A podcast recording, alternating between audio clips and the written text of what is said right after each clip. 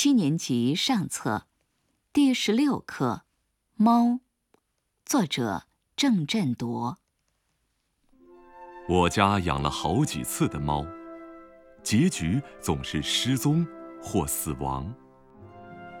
三妹是最喜欢猫的，她常在课后回家时逗着猫玩儿。有一次，从隔壁要了一只新生的猫来。花白的毛很活泼，常如带着泥土的白雪球似的，在廊前太阳光里滚来滚去。三妹长长的取了一条红带或一根绳子，在他面前来回的拖摇着，他便扑过来抢，又扑过去抢。我坐在藤椅上看着他们。可以微笑着消耗过一二小时的光阴。那时太阳光暖暖的照着，心上感着生命的新鲜与快乐。后来，这只猫不知怎的，忽然消瘦了，也不肯吃东西，光泽的毛也乌色了，终日躺在厅上的椅下，不肯出来。三妹想着种种方法去逗他，他都不理会。我们都很替他忧郁。三妹特地买了一个很小很小的铜铃，用红绫带穿了，挂在他颈下，但只显得不相称。他只是毫无生意的、懒惰的、郁闷的躺着。有一天中午，我从编译所回来。三妹很难过的说道：“哥哥，小猫死了。”我心里也感着一缕的酸心。可怜这两月来相伴的小吕，当时只得安慰着三妹道：“不要紧，我再向别处要一只来给你。”隔了几天，二妹从虹口舅舅家里回来，她道。舅舅那里有三四只小猫，很有趣，正要送给人家。三妹便怂恿着他去拿一只来。礼拜天，母亲回来了，却带了一只浑身黄色的小猫同来。立刻，三妹一部分的注意又被这只黄色小猫吸引去了。这只小猫叫第一只更有趣，更活泼。它在园中乱跑，又会爬树。有时蝴蝶安详地飞过时，它也会扑过去捉。它似乎太活泼了，一点儿也不怕生人。有时由树上跃到墙上，又跑到街上，在那里晒太阳。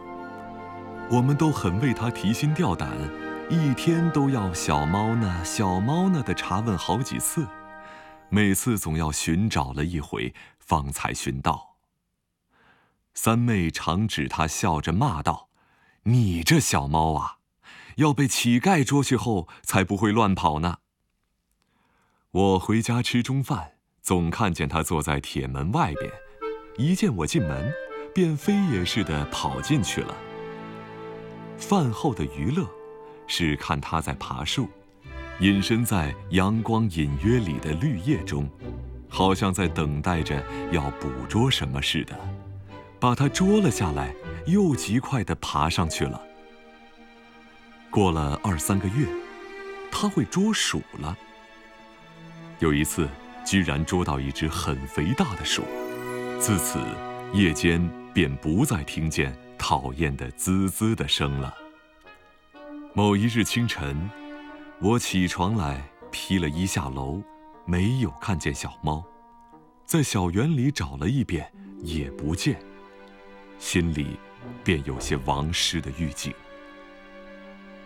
三妹，小猫呢？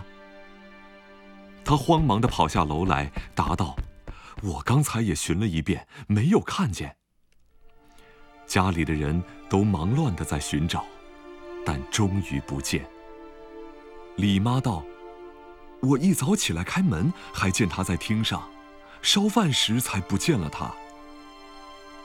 大家都不高兴，好像亡失了一个亲爱的同伴，连向来不大喜欢他的张妈也说：“可惜，可惜，这样好的一只小猫。”我心里还有一线希望，以为它偶然跑到远处去，也许会认得归途的。午饭时，张妈诉说道：“刚才遇到隔壁周家的丫头，她说早上看见我家的小猫在门外，被一个过路的人捉去了。”于是，这个王师证实了。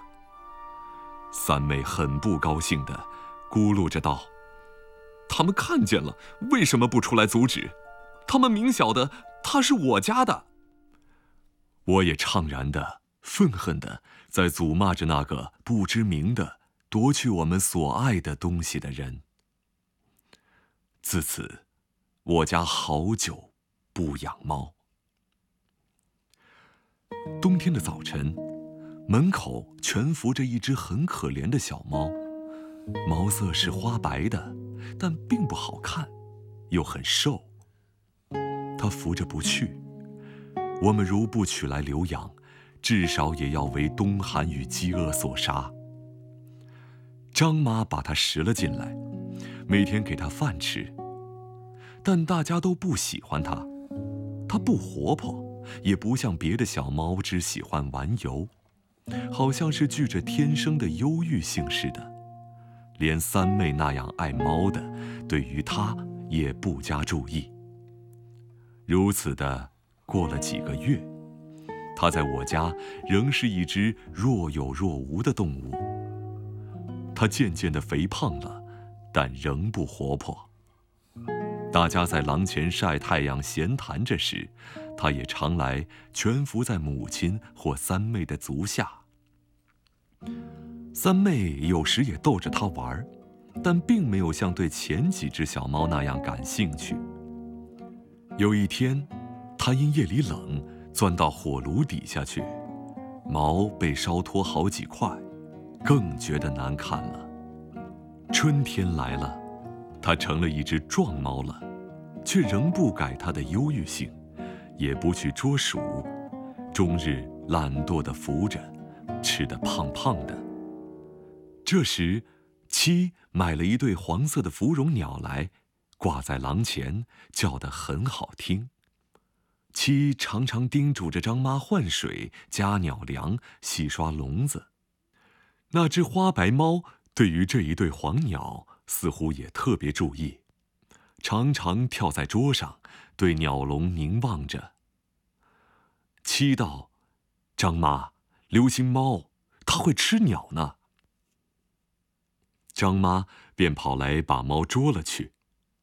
隔一会儿，它又跳上桌子，对鸟笼凝望着了。一天，我下楼时听见张妈在叫道：“鸟死了一只，一条腿被咬去了，笼板上都是血，是什么东西把它咬死的？”我匆匆跑下去看，果然，一只鸟是死了。羽毛松散着，好像曾与它的敌人挣扎了许久。我很愤怒，叫道：“一定是猫，一定是猫！”于是立刻便去找它。七听见了，也匆匆地跑下来，看了死鸟，很难过，便道：“不是这猫咬死的，还有谁？”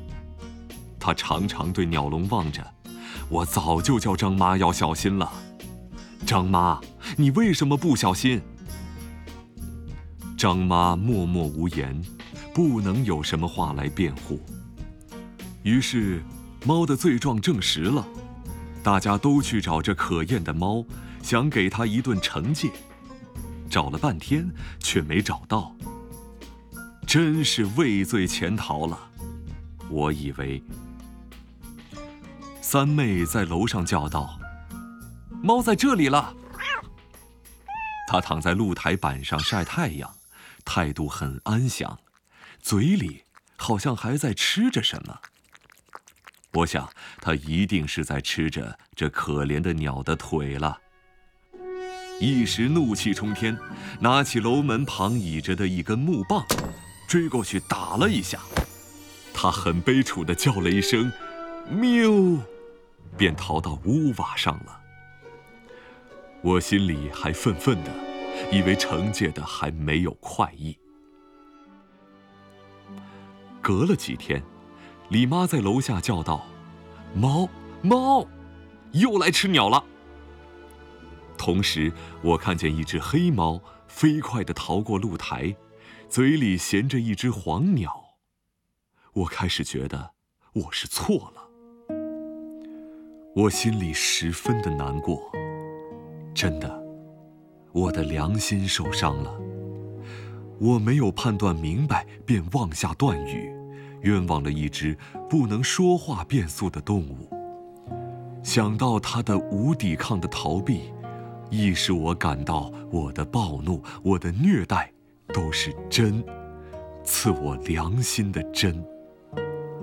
我很想补救我的过失，但它是不能说话的。我将怎样的对他表白我的误解呢？两个月后，我们的猫忽然死在邻家的屋脊上。我对于它的亡尸比以前的两只猫的亡尸更难过的多。我永无改正我的过失的机会了。自此，我家永不养猫。一九二五年十一月七日，于上海。